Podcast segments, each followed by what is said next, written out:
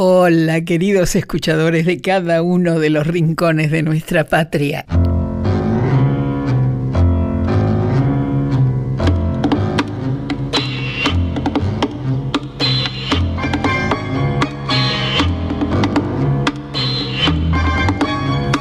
Y sí, estamos de festejo nacional con inalterable ánimo de superación, con legítima satisfacción que fíjense no es mero conformismo, no, es la constante ilusión de que el futuro nos presagia mejores tiempos aún, en constante comunión de la radio con sus siempre presentes escuchadores.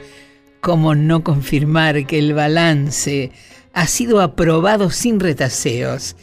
Y al hacer memoria en nuestro encuentro, encontraremos también las razones del por qué de este satisfactorio balance, de este presente venturoso que nos encuentra juntos y celebrando la radiante realidad de la querida Radio Nacional.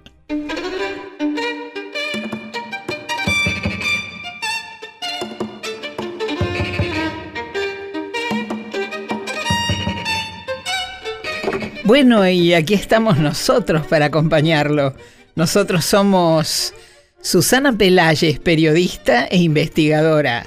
Mariana Antonianzas, que nos da acceso a los archivos de Nacional. Mariano Tavares, coordinador y productor. La operación técnica a cargo de Leo Singari. Y claro, también yo, Nora Perlé.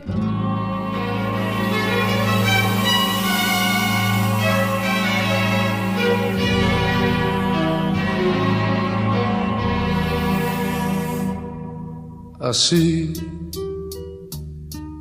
como una rosa deshecha por el viento. Roberto Sánchez, cantor, autor, músico y desde luego compositor. Eh, cantaba baladas románticas, música rock and roll, pop en castellano, pero además, todos sabemos, fue actor e incluso director de cine. 52 álbumes grabados, 16 películas y fue el primer cantor latinoamericano en cantar en el Forum del Madison Square Garden. Mire que pasaron grandes por allí, ¿eh? pero él fue el primero que lo hizo. En 2005 recibió el Grammy Latino al conjunto de su trayectoria profesional. Y ahora, como es habitual y es tan lindo, Vamos a disfrutar de los archivos que Radio Nacional atesora para vivir con alegría el pasado, también un presente y un futuro alentador.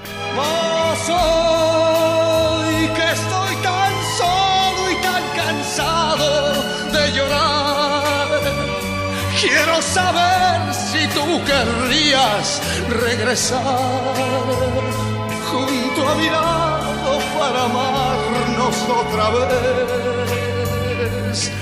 Tal vez estés pensando que no quiera ya de ti ese calor que alguna vez yo te pedí y que después abandoné. Un recorrido por nuestra vida. Nacional, 80 años.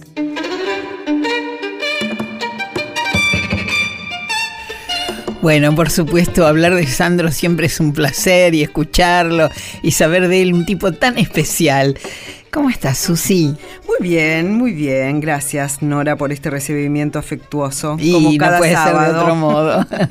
y la verdad que entusiasmada con, este material que vamos a compartir hoy por el personaje, ¿no? Mm, por este gran artista eh, popular y tan reconocido, ¿no? Mm. Vos sabés que Sandro eh, era muy amigo de esta radio, de Radio Nacional. No sabía eso. Eh, sí, sí.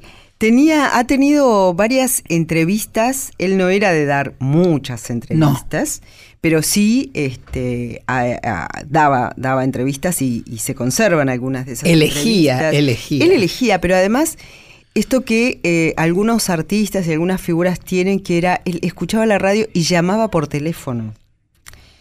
Entonces charlaba con algunos conductores, ahora en este momento me acuerdo de Nora Lafon, la periodista de espectáculos. Él llamaba y hablaba con, claro, eran conductores eh, amigos, Seguro. O, gente que él también eh, tenía afecto y mucho reconocimiento. Bueno, Héctor Larrea también hay material con, con Sandro. Eh, Eduardo Aliberti. Claro. Dos Gardenias, el programa que él, eh, hace muchos, años, que se hace en esta radio.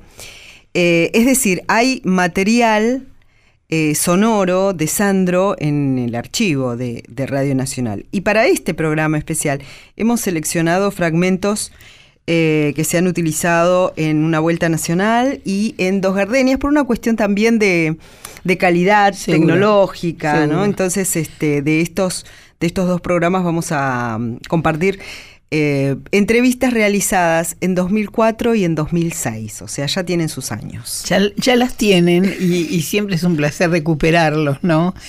Y, por ejemplo, para comenzar, Susana, tenemos un audio muy interesante donde, donde Sandro habla de su conventillo, donde él vivía, de su barrio y que me parece una delicia. Hay un tema musical incluido y, lo encontramos en el programa de Héctor Larrea. Este va a ser el primer archivo que vamos a poner en el aire. ¿Te parece bien? Vamos.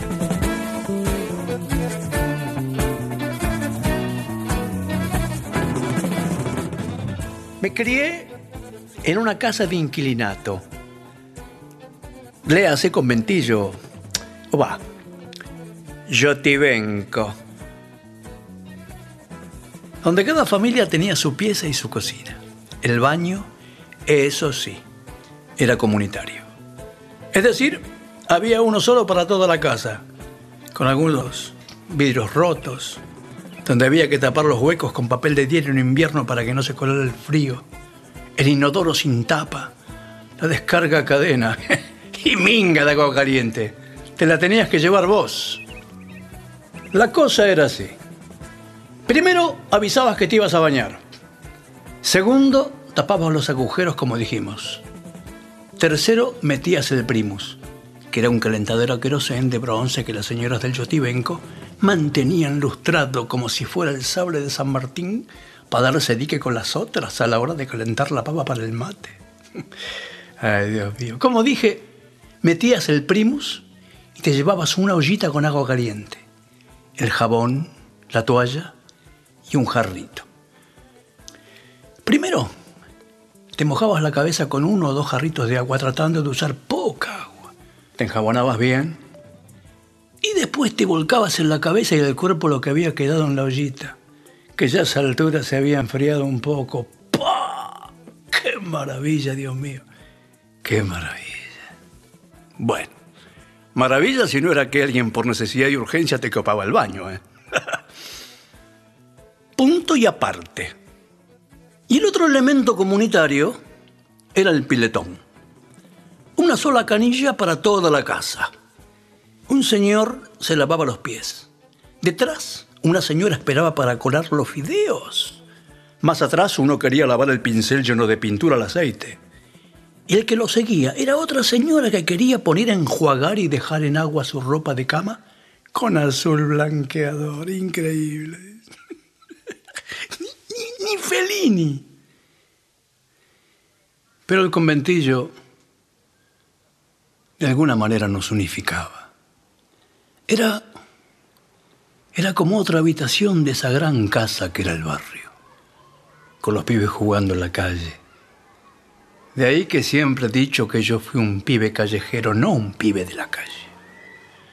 En verano, los vecinos tomando el fresco en la vereda, con sus sillas o hamacas, mateando, discutiendo sobre fútbol o política ellos y ellas, sobre los escotes de la lobrígida, la descarada esa, o alguna trampa que otra que se chismeaba por el barrio.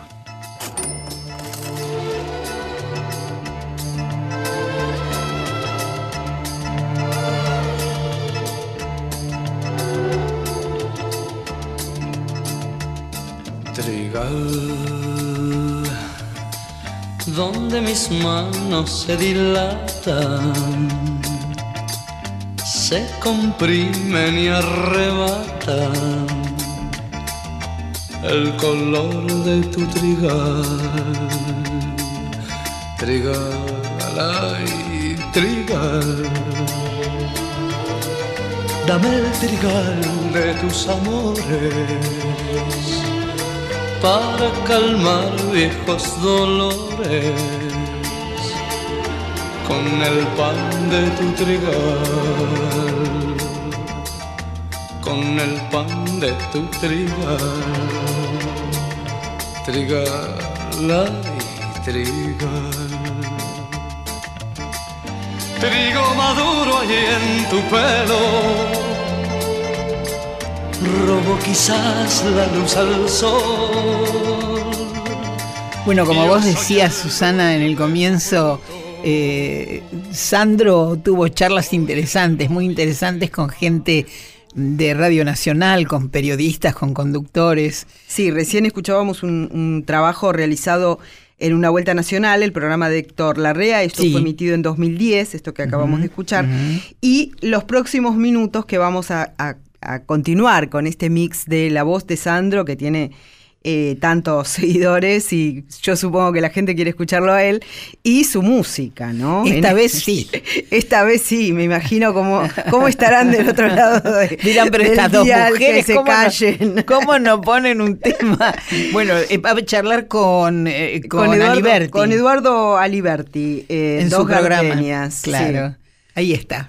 Rosa, rosa tan maravillosa, como blanca diosa, como flor hermosa, tu amor me condena a la dulce pena de sufrir. Rosa, rosa, dame de tu boca esa furia loca que mi amor provoca, que me causa llanto por quererte tanto solo a ti. Rosa, rosa es una de las cinco canciones que compuse en una noche. ¿En una sola noche? Sí. Y que llegué tarde a la filmación, estábamos filmando el director me levantó en peso, ¿viste? Y le dije, mira, yo estoy haciendo esta película porque soy un cantante con un cierto éxito, si no, porque en aquellas épocas las películas eran los videos de ahora. Y entonces llego tarde, me levanta en peso, y dije, mira, vamos a empezar de nuevo, yo estoy acá por las canciones. Yo llego tarde hoy porque me quedé componiendo. Y una canción que yo creo que lamentablemente la vas a tener que, que usar. Y así fue, en la próxima película arranca la película. ¿Vos le, dijiste, Rosa, le dijiste de Rosa Rosa al tipo que lamentablemente la iba a tener que usar? Sí. Porque viste cuando vos olfateás, porque yo hago una especie siempre de, ¿cómo te explico? De, de compulsa con la canción. Sí. Se lo voy a escuchar a distinta gente. Sí, ¿no? sí. Y bueno, oh, Dios mío. Pero pegaba, viste, la pegadiza como la miel. Ay, Rosa, Rosa, eres orgullosa y sin contemplarme tu fe se destroza mientras tanto yo agonizo por ti. Ay, ay, Rosa, Rosa, pide lo que quieras, pero nunca pidas que mi amor se muera si algo ha de morir. Moriré yo por ti. Vos sabés que era tan, eh, tan discreto él para ventilar sus cosas, jamás lo hizo. Quiere decir que se sentía muy cómodo aquí en Nacional charlando con, con Aliberti. Sí, justamente en, en, el fragmento de la entrevista que vamos a escuchar a continuación, él se refiere a eso, ¿no? O sea, Mm. a esa modalidad de proteger de algún modo su vida privada Seguro. y todo, todo lo que se ha creado alrededor de esta práctica que él tenía de bueno, vivir eh, fuera de la ciudad de Buenos Aires, Claro. en una casa muy grande. Empalizada, no había forma de, de saber nada de él. A eso se refiere. Y también va a cantar aquí, va a cantar un tema hermosísimo que se llama Así, Que a él le gustaba mucho. especialmente.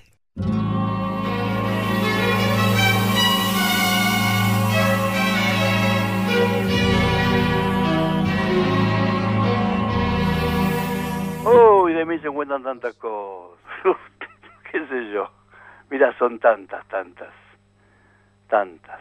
Porque claro, como yo vivo en, el, en la madriguera esta que tengo, y no salgo a la calle, y cada vez que salgo por ahí aparece algún fotógrafo, entonces, ¿qué ocurre? Se puede inventar cualquier cosa. Porque aparte yo no soy de salir a desmentir. ¿Para qué? Si es una tontería, si es una mentira. Para mí la verdad está en los que me rodean, los que saben quién soy, los que saben la verdad de mi vida. Y todos los días hay que aprender cosas. Todos los días hay que aprender algo. Así como una rosa deshecha por el viento. Así como una hoja reseca por el sol. Así como se arroja de costado un papel viejo. Así mi alma tu imagen arrojó. Así como se marcha la noche con el día. Así como se aleja un velero hacia el tamar. Así como se escapa el agua entre los dedos. Así te dejé ir sin meditar. Mas hoy que estoy solo y tan cansado de llorar, quiero saber si tú querrías regresar junto a mi lado para amarnos otra vez. Tal vez estés pensando que no quiera ya de ti ese calor que alguna vez yo te pedí y que después abandoné así, así, así. Bueno, estamos eh, encontrando archivos tan valiosos de Sandro, tan lindos. Y a mí me gustan esas instancias en las que el artista se encuentra en la disyuntiva. No me gusta este tema musical. eh, finalmente lo graba y la gran sorpresa es que sucede un éxito eh, fuera de lo común. Así sucedió con Por ese palpitar. Claro, y es interesante también que un, un artista tan reconocido como Sandro, con tantas ventas y con, tanto, ah, con tanta inserción dentro de, de lo que es el consumo cultural, eh, dé a conocer su posición respecto de cómo actúan las discográficas, cómo es la industria de la música. por ese palpitar que tiene tu mirar. Yo puedo presentir que tú debes sufrir. Vos sabés que por ese palpitar yo, yo no quería que la sacaran a la venta. A mí no me gustaba, ¿Qué cosa no te gustaba? eh, porque yo te amo, que es así como se llama. Del otro lado está vacía en el simple. Claro, así sí me encantaba. Así me parecía bello. Pero el otro es una historia personal, ¿está? Real, porque yo no, no, no había podido, no pude condensar todo lo que yo quería decir con esa canción, ¿está? Entonces me sobró letra y me quedé medio ahí como, como medio frustrado, ¿no? ¿Y qué te pasa cuando una canción como esa después se transforma en uno de los éxitos más grandes de tu carrera? Y uno se mira, viste, al otro y dice, ¿qué pasó? Y no sé, porque este es el gran misterio de este negocio. Uno graba por ahí un tema y dice, oh, con esto mato, loco, qué temazo. Porque está bien arreglado, porque está el sonido perfecto, porque lo interpretaste bien, porque el tema es bueno. Y no pasa nada. Y por ahí grabás, ¿cómo te puedo explicar? Cualquier, mira, yo tengo una, una parábola. El señor Rodríguez, gordito, sudoroso, pelo medio tipo brillantina, vio medio grasoso. Va todos los días a una compañía con un negrito, flaquito, chiquito, y le hacen hacer una antesala infernal porque el director de la compañía, que era Mr. Wilson, no lo quería atender hasta que un día dijo, bueno, hágalos pasar. Entonces, este... Oh, señor Rodríguez, ¿cómo está usted? ¡Qué alegría! Por fin podemos vernos. Les- le pido mil disculpas por no haberlo podido atender antes, pero usted tendrá que comprender. Sí, sí, no hay problema. Dice, bueno, ¿qué lo trae por aquí? Dice, mire, yo tengo acá este chiquito que canta y me gustaría que usted lo escuchara. Bueno, a ver, por favor. Entonces el pibe saca la guitarra. No, dice, bueno, dale, dale, canta. El pibe empieza no me moleste mosquito, no me moleste mosquito, no me moleste mosquito. I want you to go home. Entonces, este, el, el inglés este o el americano, mire, Rodríguez, ¿sabe qué pasa? Ya tenemos el cupo de artista lleno, entonces no va a ser posible que este año, ya y veremos el año que viene qué es lo que ocurre. Bueno, muchas gracias. El tipo se va y se lo lleva al negrito a otra compañía. En la otra compañía lo aceptan, lo graban y sale y vende dos millones de discos. Este Wilson se quería morir, te puedes imaginar. Ah, porque aparte le dijo, ¿sabe qué ocurre? También nosotros nos dedicamos a otro tipo de música, un poco de música más, más culta, no tan popular, usted sabe cómo es, esta, es este sello. Sí, sí, está bien, está bien. Bueno, pasan dos meses estaba esperando Wilson eh, un taxi y de repente llega un Rolls, se para, baja la ventanilla, ¿quién era? Rodríguez. Señor Wilson, ¿cómo le va? Leyendo el New York Times. Este, va para la compañía, quiere que lo lleves. Pero ¿cómo? Pero ¿cómo no? Se qué lástima cuando sube en el auto. Que, que no volvió a vernos. Tendríamos que haber seguido conversando nosotros. Bueno, si quiere, dice, mañana, eh, ¿a qué hora puede? Cuando usted quiera. Cuando usted quiera, la compañía está abierta para usted. Al otro día va este tipo. Llega alfombra roja whisky del mejor, todo perfecto, divino. ¿No? Llegó con un tremendo traje, se sienta. Bueno, señor Rodríguez, a ver, qué maravilla tiene usted. ¿Tiene algo así como, como eso que trajo la otra vez y que yo lamentablemente por los, los problemas y todo esto no, no, no pude ver? ¿Qué tiene, ¿Qué tiene de bueno? ¿Qué tiene importante? Dice, mire, yo sé que ustedes hacen un tipo de música muy especial, digamos más bien música culta. Entonces yo le quiero ofrecer música de Bach. ¿Cómo? Sí, sí, sí, sí. Una producción con la música de Bach. Dice, no, pero escúchame, eso no es, um, es... es muy clásico. Yo creo que no nos entendemos. Yo le estoy ofreciendo la música de Bach. Usted no la quiere, no hay problema. Se levanta y se fue. Se va a otra compañía, y hace grabar por Waldo de los Ríos la 40 de Mozart. La Sinfonía 40. Sí, con ritmo. Y vendió 3 millones de discos. ¿Esto qué significa? Que en el negocio del disco nadie sabe nada.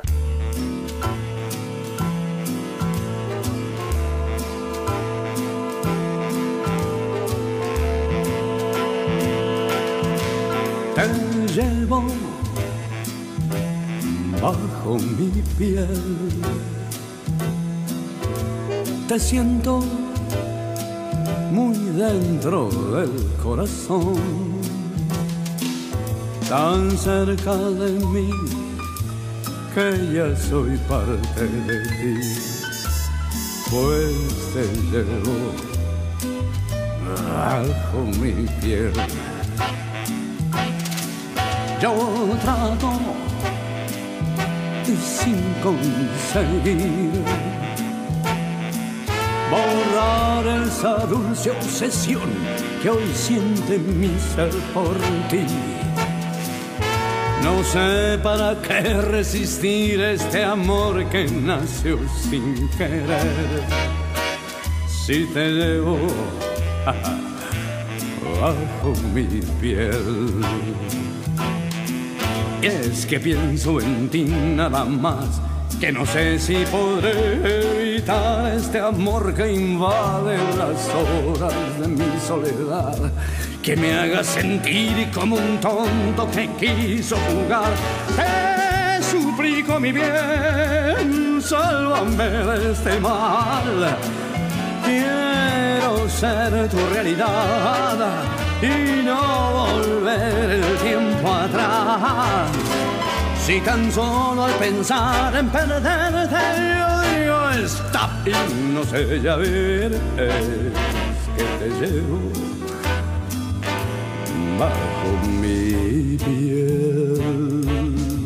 Nacional, 80 años. Programa especial con la conducción de Nora Per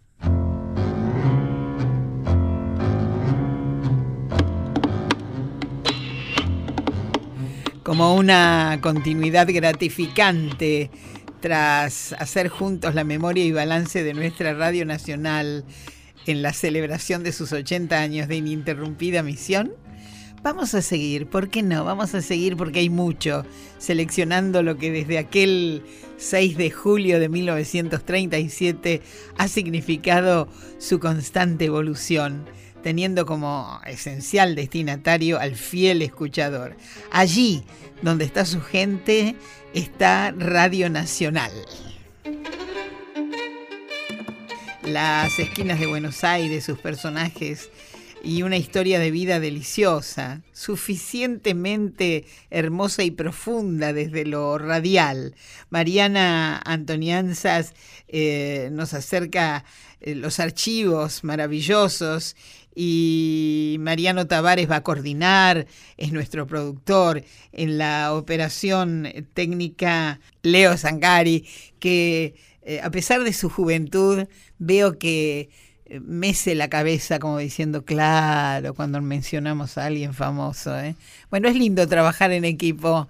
Hoy sucede algo muy especial. Hoy vamos a abordar algo que está en nosotros, en todos nosotros, en algunos más que en otros, le diría el humor. No lo perdamos de vista. Pero hay un comienzo. Hemos elegido, Susi, para el comienzo a Fernando Ochoa, a instancias tuyas que lo sugeriste, ¿no? Claro, hay un... A ver, el humor en esta radio y en todas las radios ha tenido distintas variantes, distintas corrientes, em, distintos usos y distintas prácticas. Eh, uno de los más antiguos registros que hay de humor en esta radio eh, es el de Fernando Ochoa, haciendo el noticiero gaucho. Sí, sí, exactamente. Esto es de mediados de los años 40, ya promediando la década de, los años 40, en la radio del Estado. Claro, Radio del Estado, que luego de bien en Radio Nacional, eh, tuvo eh, justamente entre sus huestes a un grande, Fernando Ochoa, uno lo dice eh, tranquilamente y, se remueven tantas, tantas historias y tantos recuerdos. ¿Qué hacía uno de sus personajes maravillosos, don Bildigerno? Y su interlocutor era Carlos D'Agostino, el afamado locutor, voz de excelencia de, de noticieros cinematográficos, muy famoso, donde lucía una dicción perfecta siempre. Yo te hago una sugerencia. A ver. Vos sabés que a mí me enamoró una definición que hace Antonio Carrizo en su momento, por aquel entonces, de la personalidad. Es muy chiquito, pero es tan delicioso que me gustaría que lo compartamos. Vamos. Antonio Carrizo hablando nada menos que de Fernando Ochoa. Fernando Ochoa era maravilloso. ¿eh? Fernando Ochoa era un fenómeno plástico, estético, teatral, escénico único salía al escenario vestido de frac. Usaba el frac como Berta Singerman sus vestidos, como si fueran alas. Y recitaba cosas criollas con una belleza, además era hermoso Fernando. LRA, Radio del Estado, presenta el noticiero gaucho. El primer actor argentino, Fernando Ochoa, comenta las noticias de actualidad a través de su personaje Ño Vildigerno, secundado por la joven actriz Patricia Parry. Vildigerno iba a contarnos algo suave. Pone la cara y busca su espejo. No está. Saca el bolsillo roto que abre la boca y se le ríe. ¿Dónde lo dejó?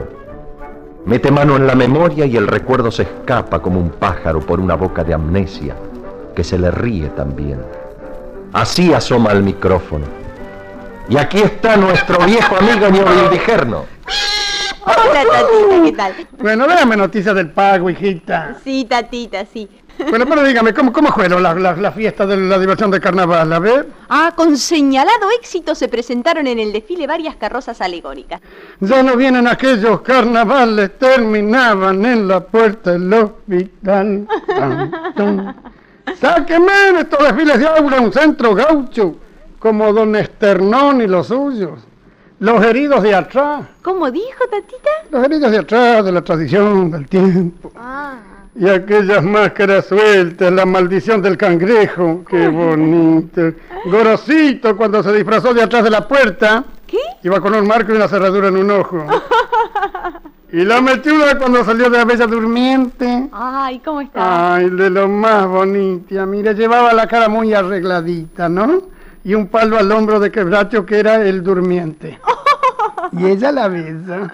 Mira qué lindas máscaras, porque hay premios, ¿sabes? Ah, sí. Entre locomoción hay premios, sí. Yo pregunté quién es el del jurado.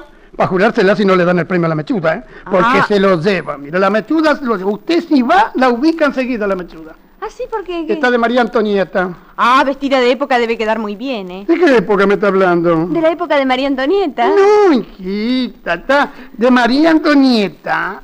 María Antonieta Rodríguez, la que vive al lado de casa.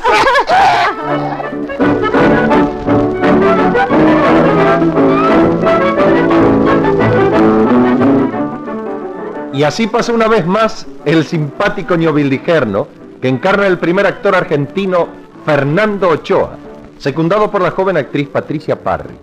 Carlos D'Agostino, quien les habla, les invita mañana a las 20 y 24 a una nueva cita con el ameno programa El Noticiero Gaucho.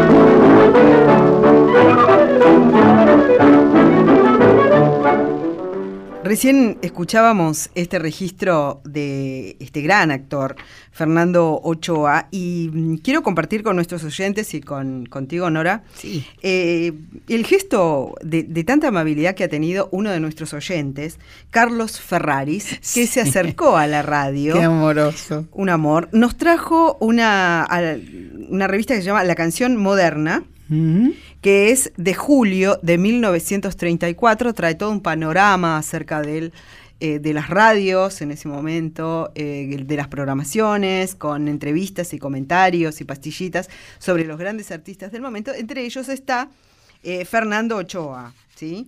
Que el 9 de julio del 34 iba a dar un gran concierto con una presentación de poemas para celebrar eh, los 10 años de lo que en ese momento se llamaba Radio Nacional.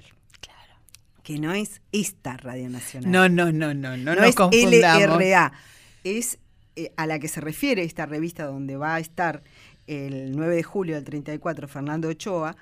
Es lo que hoy conocemos como Radio Belgrano. Nosotros no estábamos ni en la cuna. Nosotros no. Radio- la radio del Estado aún Claro. tenía tres años Exacto. para que comenzara a salir al aire. ¿Y sabes por qué Radio Belgrano se llama hoy Radio Belgrano y Dime no tú. Radio Nacional como, ver, no desde el sabía. 20 como en el 24, cuando nació Radio Sí. Belgrano?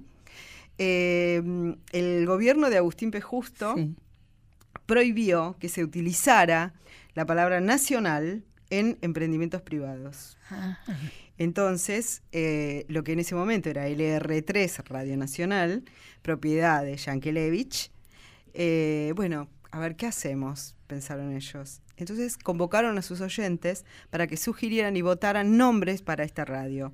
Como el edificio estaba emplazado en la avenida Belgrano, ganó el nombre de Belgrano. Y venía para bien, LR3, claro. en homenaje al prócer Entonces, también. en esta revista que eh, este oyente tan atento, Carlos Ferraris, eh, que de algún modo suma su material Ya lo creo, de archivo lindo. y de memoria a este ciclo. Le mandamos un abrazo Eh, enorme, ¿eh? y porque es- muchísimas es, gracias. Es una joyita Es eso una que tenés en la joya y además hay un gran relato sobre eh, la primera transmisión de lo que hoy es Radio Belgrano, que fue el 9 de julio de 1924.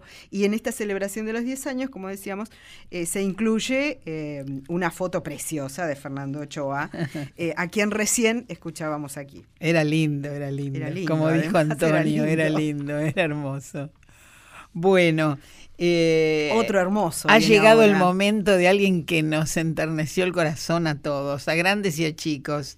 Había nacido en septiembre de 1909, fue eh, realmente un hombre de poca vida, muy joven, se, fue, eh, seguramente lo estarán pensando todos, porque se fue en 1975, había nacido en 1909, pero cuánta gente que ha llegado a tener muchos años, felizmente, eh, ha logrado en su vida la cuarta parte de lo que este hombre hizo en ese corto plazo, mucho hizo.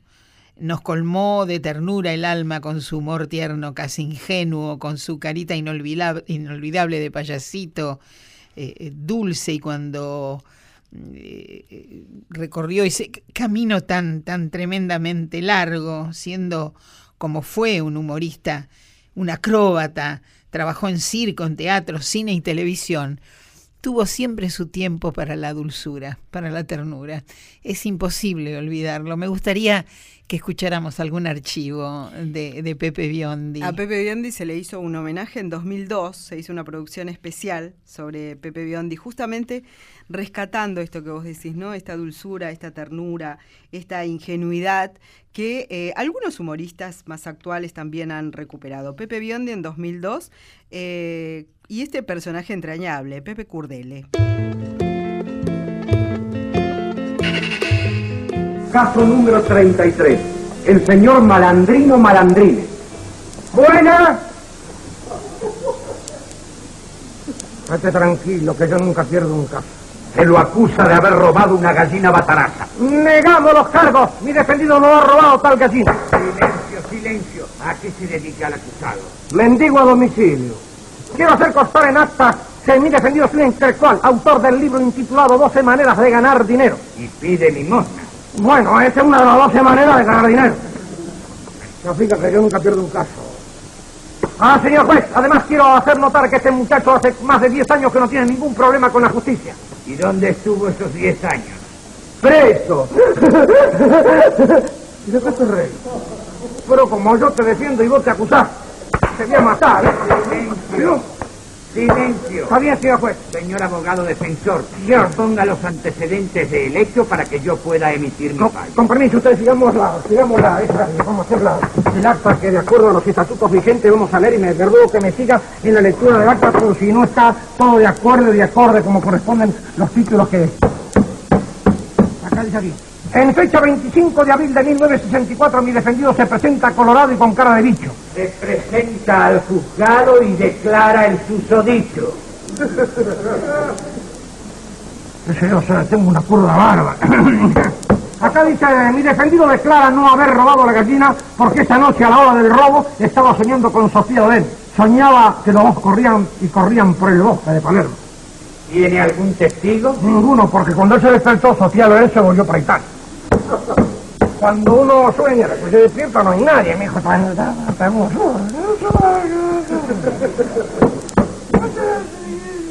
Eh, consta en actas que mi defendido fue detenido en forma violenta y hay testigos. Estaba Iñato Funes, estaba el Pardo Maidana y estaba el orangután comiéndose una banana.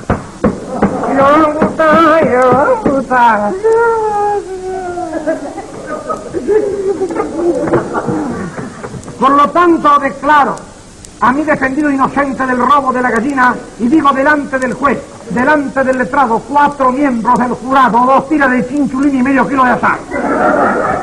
Pero esta la cuenta de la carnicería, que Señor juez, mi defendido es inocente. Bueno, está bien. Como no hay pruebas suficientes, queda absuelto.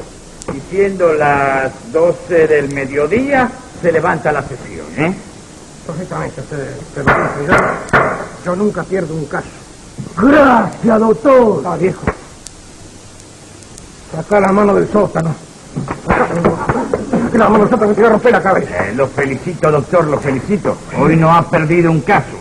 Bueno, no, se hizo justicia porque todos mis eh, defendidos eran inocentes. Doctor, nosotros vamos a almorzar. ¿Viene con nosotros? No, le agradezco mucho porque tengo que arreglar las actas para el juicio de la tarde. hasta luego. Hasta, luego, hasta luego. Buen provecho, mal fight. Good appetite.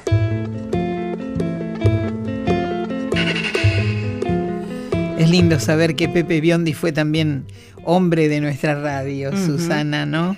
Eh, sería injusto no incluirlo en esta saga que vivimos los sábados y que pone a prueba nuestro corazón, como en este caso, con esta memoria y balance de recuerdos. Y otro tipo de humor, en este caso vamos este, a un humor político, ¿no? El humorista político por excelencia, a quien casi no hay que ni presentar, porque cuando uno habla de humor político se refiere a él, ¿no?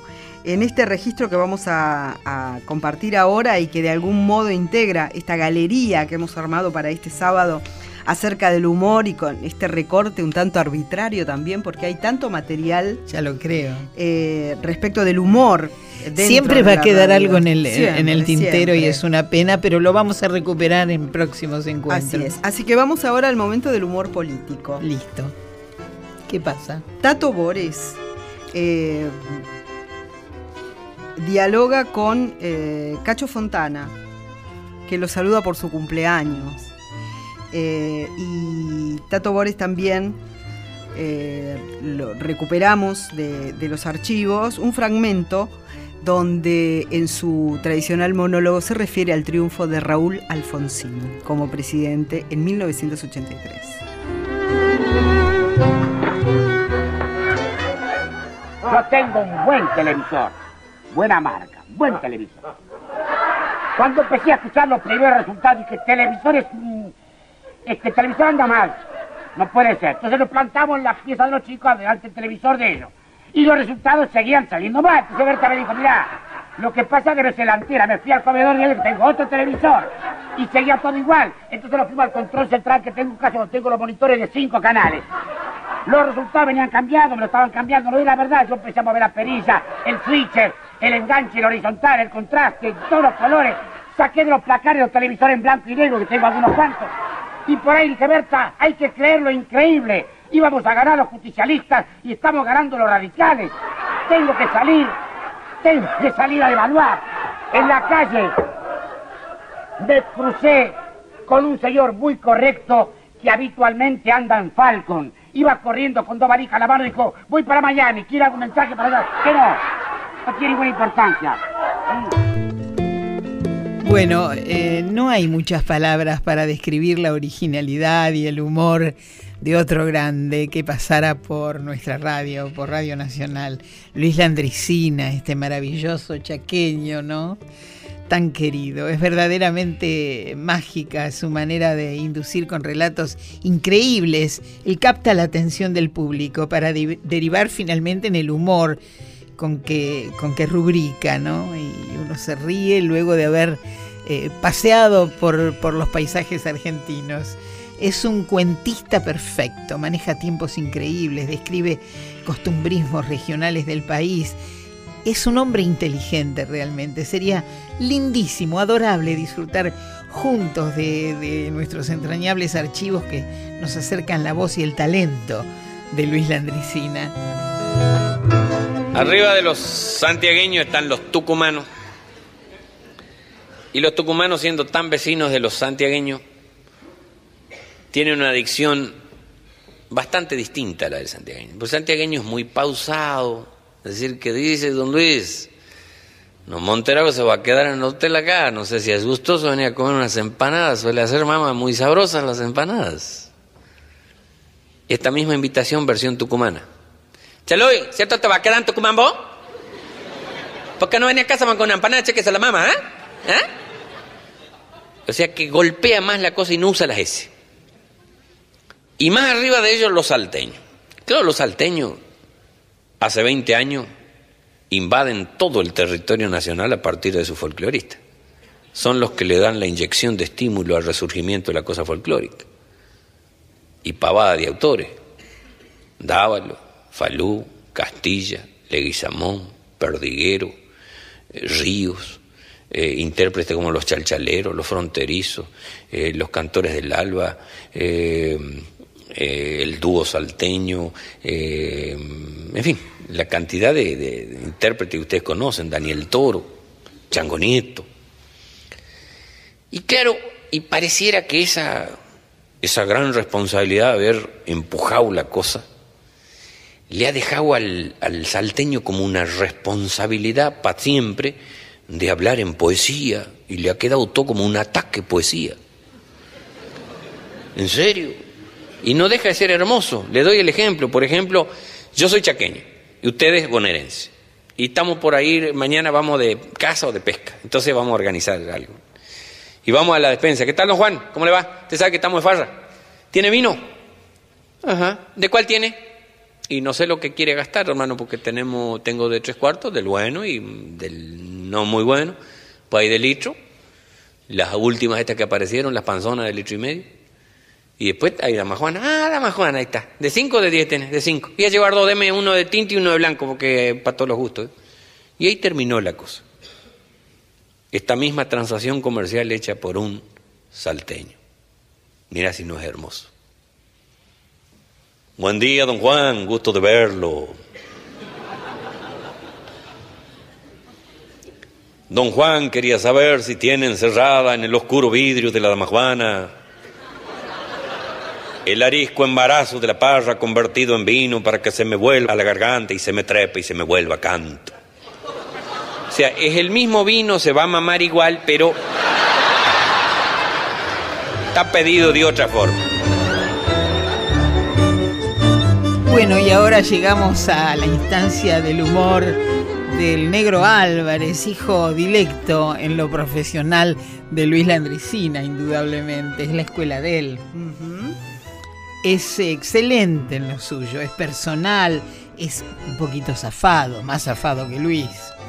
Eh, cada uno de sus personajes nos muestra a través del sonido de su voz y nosotros vamos imaginando por su perfección seres escatológicos, de alguna manera dibujados en el aire por, por el negro Álvarez, que es un caricaturista.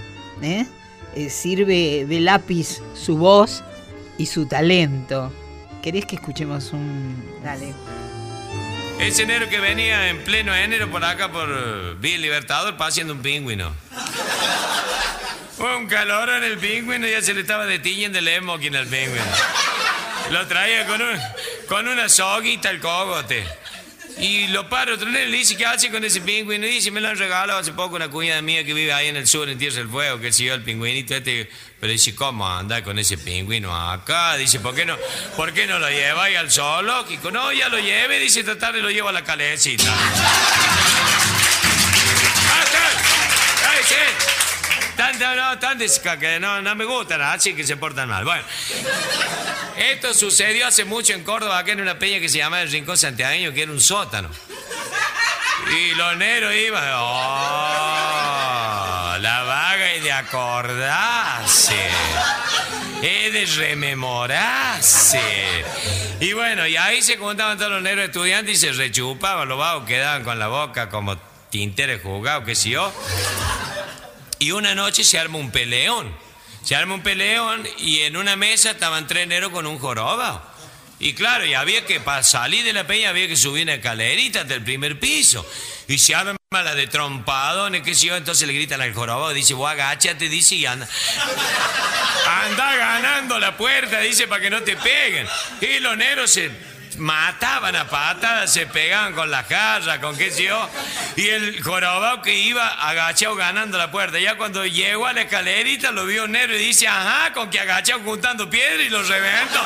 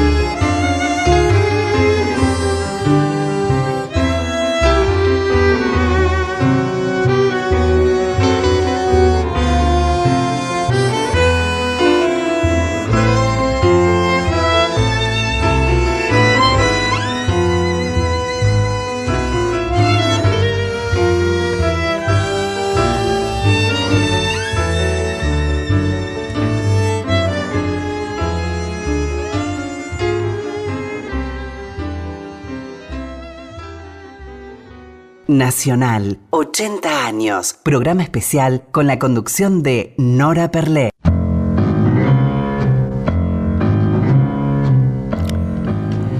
Hoy tenemos tanto y tan lindo para recordar, porque vamos a hablar de Héctor Roberto Chavero, un cantautor, guitarrista, poeta, escritor argentino. Diría el más importante músico argentino de folclore, condecorado en 1986 en Francia, ojito, ¿eh?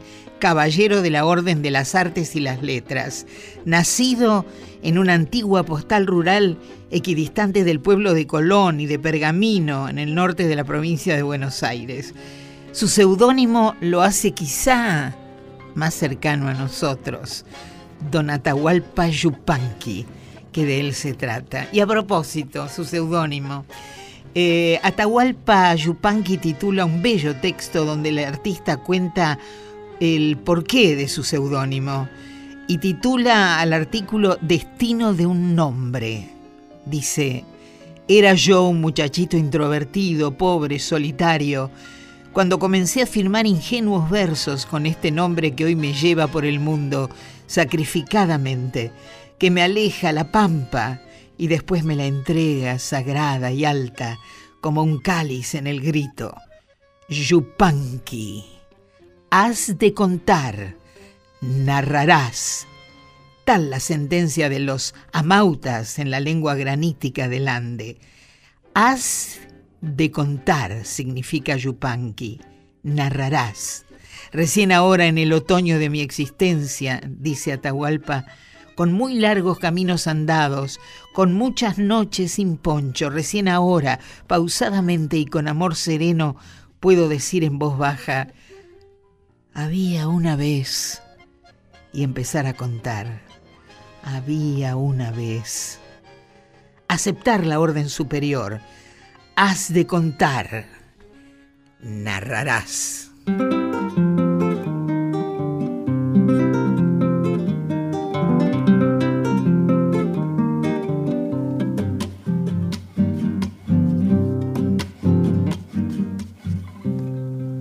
Yo quiero un caballo negro y unas espuelas de plata.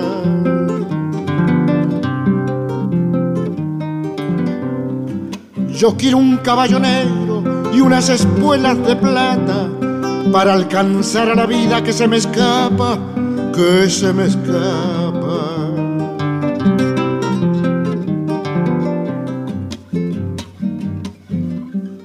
Yo quiero un lazo trenzado mezcla de toro y guanaco.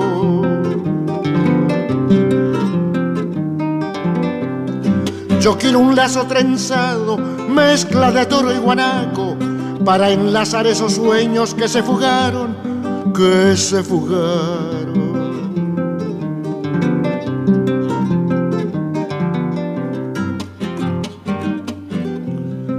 Yo quiero un poncho que tenga el color de los caminos.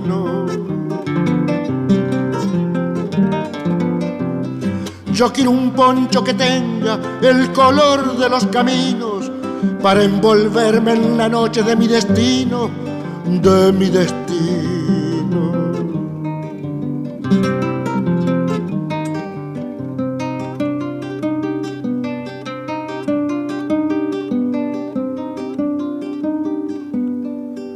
Caballo, espuelas y lazo.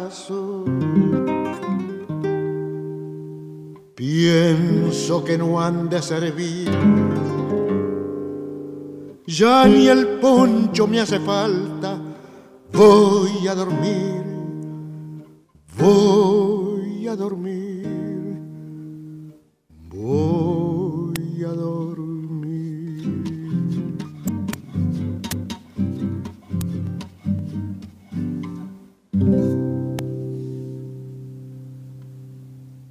Bueno, luego de escuchar a, Atahualpa, me parece eh, oportuno apelar a Silvia Zimmerman del Castillo, una escritora y egresada de eh, de filosofía de la Facultad de Filosofía y Letras de la Universidad de Buenos Aires, fundadora del capítulo argentino del Club de Roma, miembro de su consejo directivo, además directora ejecutiva, discípula y colaboradora de Jorge Luis Borges, en fin, estudió en la Sorbona de París allá por 1973. Sería interminable hablar de Silvia eh, trasladarles la enorme currícula de esta mujer de la cultura, pero eh, tenemos aquí un archivo del programa que Silvia eh, tuvo a su cargo la conducción en el año 1985 en Radio Nacional, por supuesto, cuyo título fue Pensándonos. Y tuvo un diálogo con Don Atahualpa Yupanqui que deseábamos compartir con ustedes. Vamos a los archivos. Grandes temas nuestros reflexionados junto a figuras prominentes de la actualidad argentina.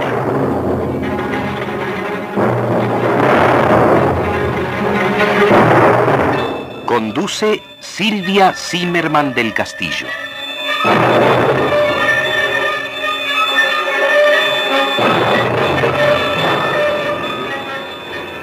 E indudablemente hoy nos vamos a pensar de una manera especialmente argentina. Es un lujo el programa Pensándonos de hoy, este programa número 10 que se emite para todo el país, porque nos acompaña una personalidad argentina que, que no necesita presentación. Se trata de Atahualpa Yupanqui. Maestro, Atahualpa Yupanqui es es un honor tenerlo a usted aquí con nosotros. Muchas gracias. Para mí es un placer. Un placer. Y ojalá nos salga bien este diálogo o intento de diálogo que vamos a proponernos. Seguramente que sí. En todo caso, todo lo que dice usted siempre sale bien. Atahualpa Yupanqui, un hombre que dedicó su vida a manifestarnos, diría yo. ¿Usted sintió que nos estaba manifestando que estaba manifestando la Argentina cuando... No inmediatamente, después. Primero me manejaba yo, me manifestaba yo. Primero buscaba mi propio camino. Sí. Me equivoqué varias veces en, cuanto a, la copla que elegía o que construía, sí. a, la música que elegía o, que adaptaba. Me equivoqué muchas veces tenía que desbrozar una, vieja selva, que era esa, eso que se llamaba en aquel tiempo la música criolla, la música paisana. Había tiempos, es un poco hablar de historia antigua, hace esto muchos años, muchos años. Si le dice 60, por ahí anda, mm. por ahí anda, mucho tiempo, más de medio siglo. Era otra su manera. Antes creíamos que, que la música criolla para, para, para manifestarse con, con idea de, de, criollo, de criollismo, de criolledad. Era eh, eh, cuestión de, de, milongas de la llanura, alguna vidala del norte, alguna samba de más al noroeste y generalmente algún aire de valse, que después íbamos descubriendo que, que no eran tan nuestros, sino que eran la influencia española que fue quedando la cosa los soplos románticos, los estratos del romanticismo que quedaron en los viejos pueblos mestizos, criollos, a medida que se, iba formando estas distintas nacionalidades de, que, de que se nutre América del Sur, lo que ahora llaman a veces un poco pomposamente Latinoamérica. Latinoamérica. Para nosotros era América. Y antes que eso era nuestra tierra, criollos, ¿no? Criollos.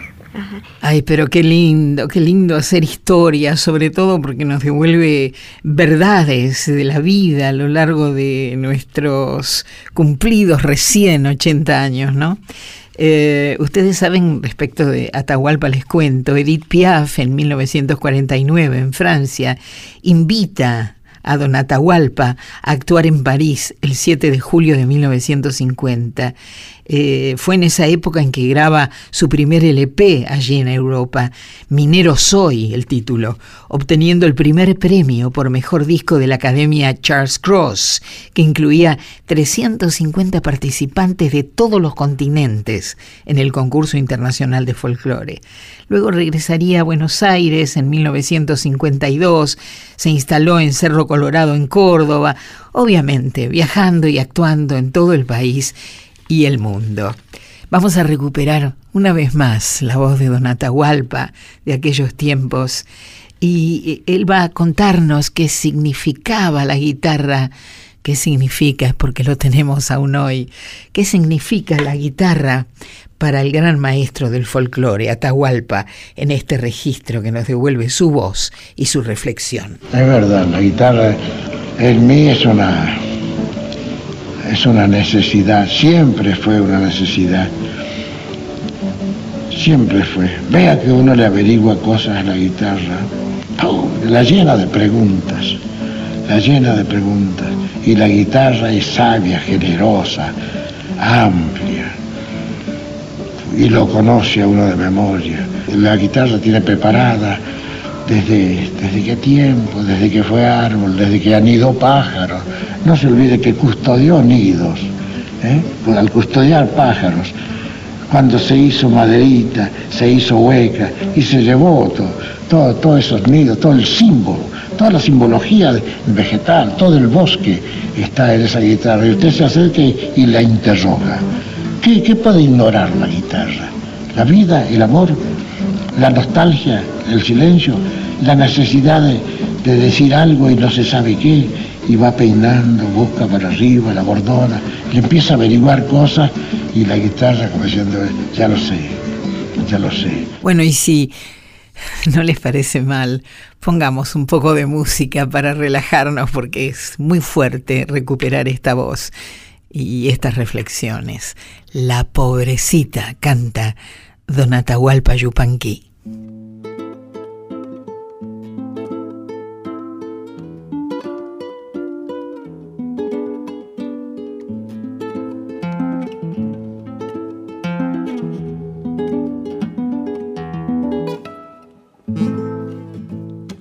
Le llaman la pobrecita porque esta samba nació en los ranchos con una guitarra mal encordada. La cantan siempre los tucumanos con una guitarra mal encordada.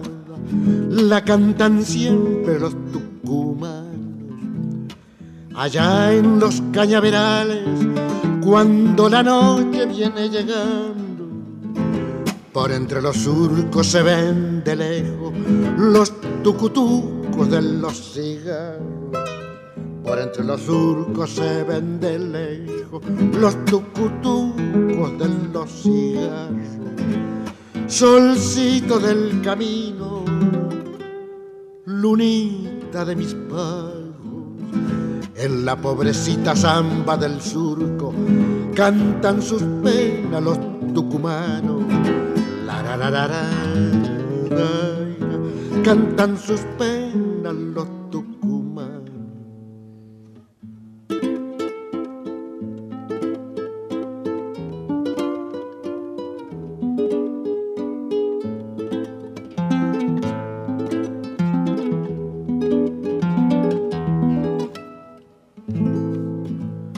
Mi samba no canta dichas, solo pesares tiene el paisano. Con las hilachitas de una esperanza forman su sueño los tucumanos. Con las hilachitas de una esperanza forman su sueño los tucumanos. Conozco la triste pena de las ausencias y del mal pago en mi noche larga prenden su fuego los tucutucos del desengaño. En mi noche larga prenden su fuego los tucutucos del desengaño.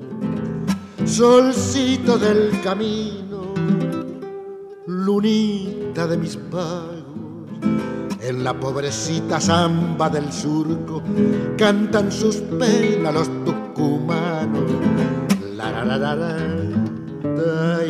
Cantan sus penas los. Un hombre de la integridad de Atahualpa, del amor por nuestra patria, donde abrevó lo mejor de su talento, desde luego, habiendo tenido que exiliarse por razones políticas, vuelve y viaja, y convida con su música y embellece el paisaje con los acordes de su guitarra y sus inspirados versos, y se explaya en este audio que vamos a escuchar, hablándonos sobre América en los ámbitos sociales y musicales. Yo pienso que es América, América la que espera de nosotros, no nosotros. Nosotros no tenemos el derecho de reclamarle nada a América, a la tierra. ¿Qué, le, ¿qué podemos reclamarle a la tierra? Si todo nos ha dado y nosotros, un árbol tarda 200 años en, en ser un señor algarrobo y nosotros en tres horas tenemos astillas para hacer un asado. ¿Mm? Lo hacemos asado, ¿qué le parece? Vale decir, y nos llamamos criollos y gauchos y paisanos y estamos creando canchas de fútbol ¿Mm? de lo que fue una selva. Ah, Yo antes salía de Jesús María a caballo para Cerro Colorado y hacía esos 35 leguas, 38 leguas, le hacía en dos etapas. Dos etapas quedándome en Villa General Mitre, Ruta 9, que ahora se llama así. Descansaba y al día siguiente, para regalarle un traje de gaucho a, a un amigo, Lindor Argañaras, que se casaba, quería casarse de paisano, y yo le digo, yo le regalo el, y le traje de Salta, y de Córdoba monté a caballo, y salí. Antes, en aquel tiempo, había sombra. Uno llegaba sin tostarse la- ni, las, ni las manos, con, con las, con las riendas sueltas, llegaba tranquilo al, al tranco, al, buen marchado. Había sombra, algarrobo, chañares, buena sombra a lo largo, las dos, en las dos márgenes de- del camino de la zona. Y ahora, hasta llegar a Cerro Colorado, no tiene usted dónde protegerse del sol y soles que golpean porque allá no se espera ojo de agua después, no se espera el gran, el sol mayor. Allá las vidalas solamente son un sol menor, pero después las, las vacaciones son todas el sol mayor. Pareciera que América es eso que él dijo. Y solo eso, ¿no es cierto? ¿Usted le va a discutir a Tahualpa Yupanqui? No, mejor escuchémoslo cantar su clásico, su ícono, El Arriero.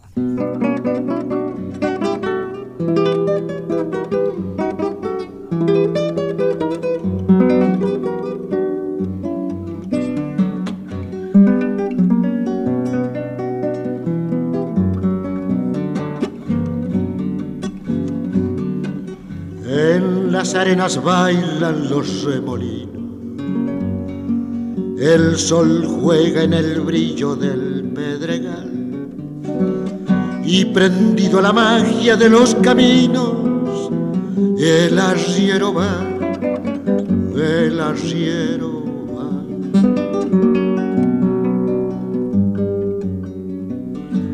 Es bandera de niebla su poncho al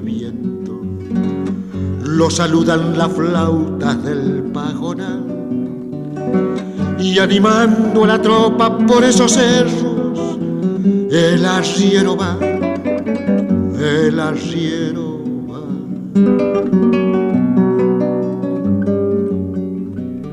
Las penas y las vaquitas se van por la misma senda, las penas y las vaquitas se van por la misma senda. Las penas son de nosotros, las vaquitas son ajenas. Las penas son de nosotros, las vaquitas son ajenas.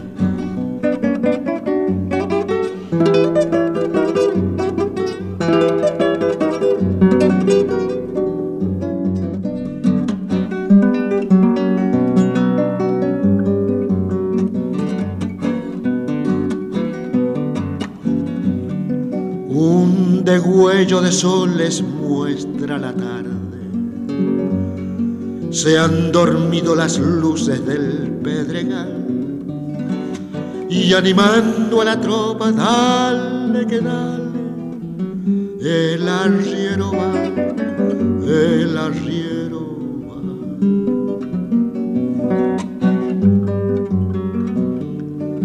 Amalaya la noche traiga recuerdos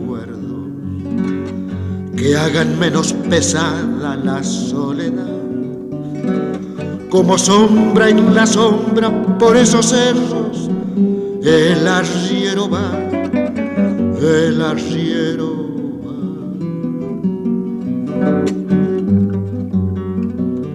Las penas y las vaquitas se van por la misma senda, las penas y las vaquitas se van por la misma senda, las penas son de nosotros, las vaquitas son ajenas las penas son de nosotros, las vaquitas son ajenas.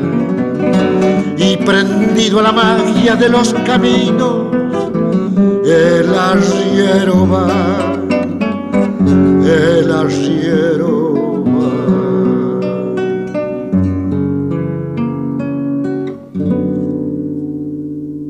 Otro de los archivos con los que contamos y que son absolutamente deliciosos. Eh, didácticamente, Donata nos habla de la importancia de la copla en sus composiciones. ¿Qué es la copla? ¿Qué, aporta a su repertorio? Que lo cuente él. Es indudable la influencia del siglo de oro en la copla. Usted ve, señora Señora dueña de casa, présteme su corredor para cantarle una copla con referencia al amor. La escucha con un ritmo en San Fernando de la Pura, en el sur de Venezuela, en los llanos. La escucha en, Costa Rica, en, los puertos costarriqueños que cantaban en Machucambos en París. La encuentra como copla popular. La encuentra aquí en las tonadas cuyanas.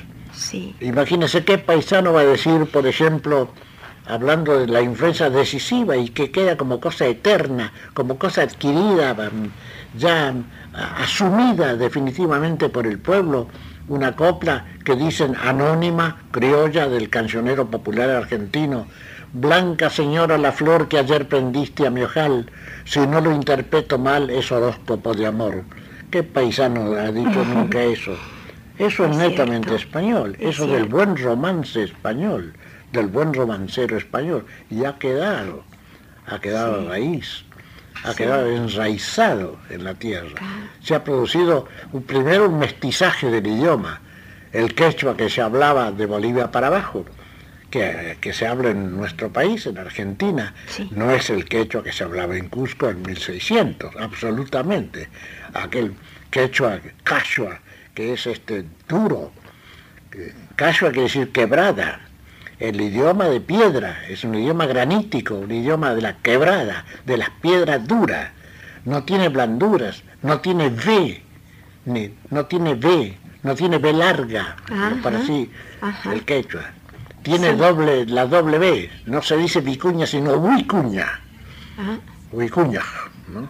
porque viene allá, eh, está asomando desde, desde los ancestros, está agazapado la, ameba del indio, la, la, piedra, la piedra del hombre, que pisa piedra, siente piedra, llora piedra, sueña piedra y vive y muere en la piedra.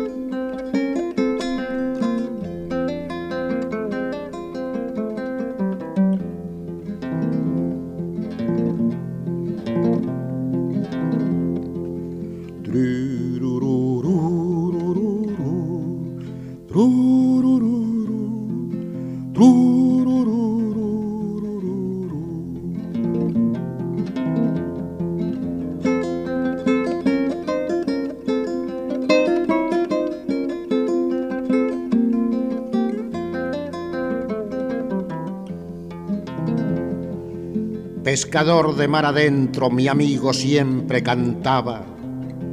Un día volvió su copla con el adiós de la barca Nos encontramos el próximo, ¿qué le parece? Y seguimos con esta pequeña asamblea extraordinaria de historias acopiadas como joyas que a los 80 Radio Nacional desea recordar y conmover.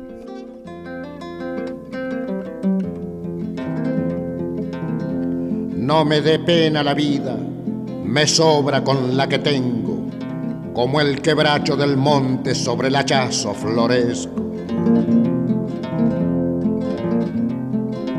Trabaja el indio en la piedra su socavón de silencio y a su sombra se cobija mi corazón cancionero.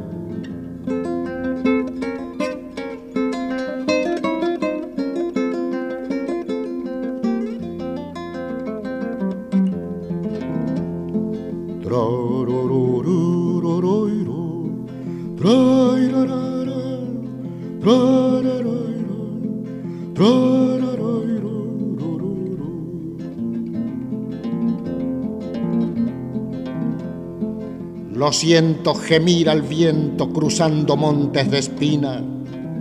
Salgo al camino y le grito para servirle de guía.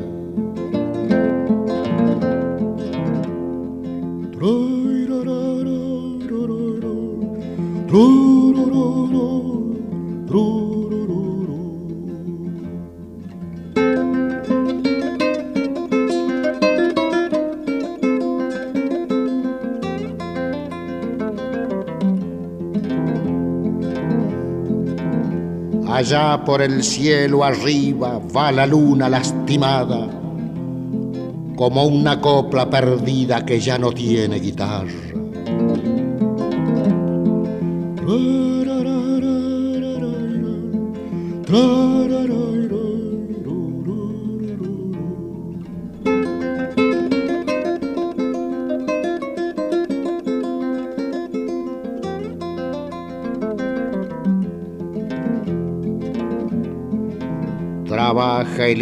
En la piedra su socavón de silencio y a su sombra se cobija mi corazón cancionero.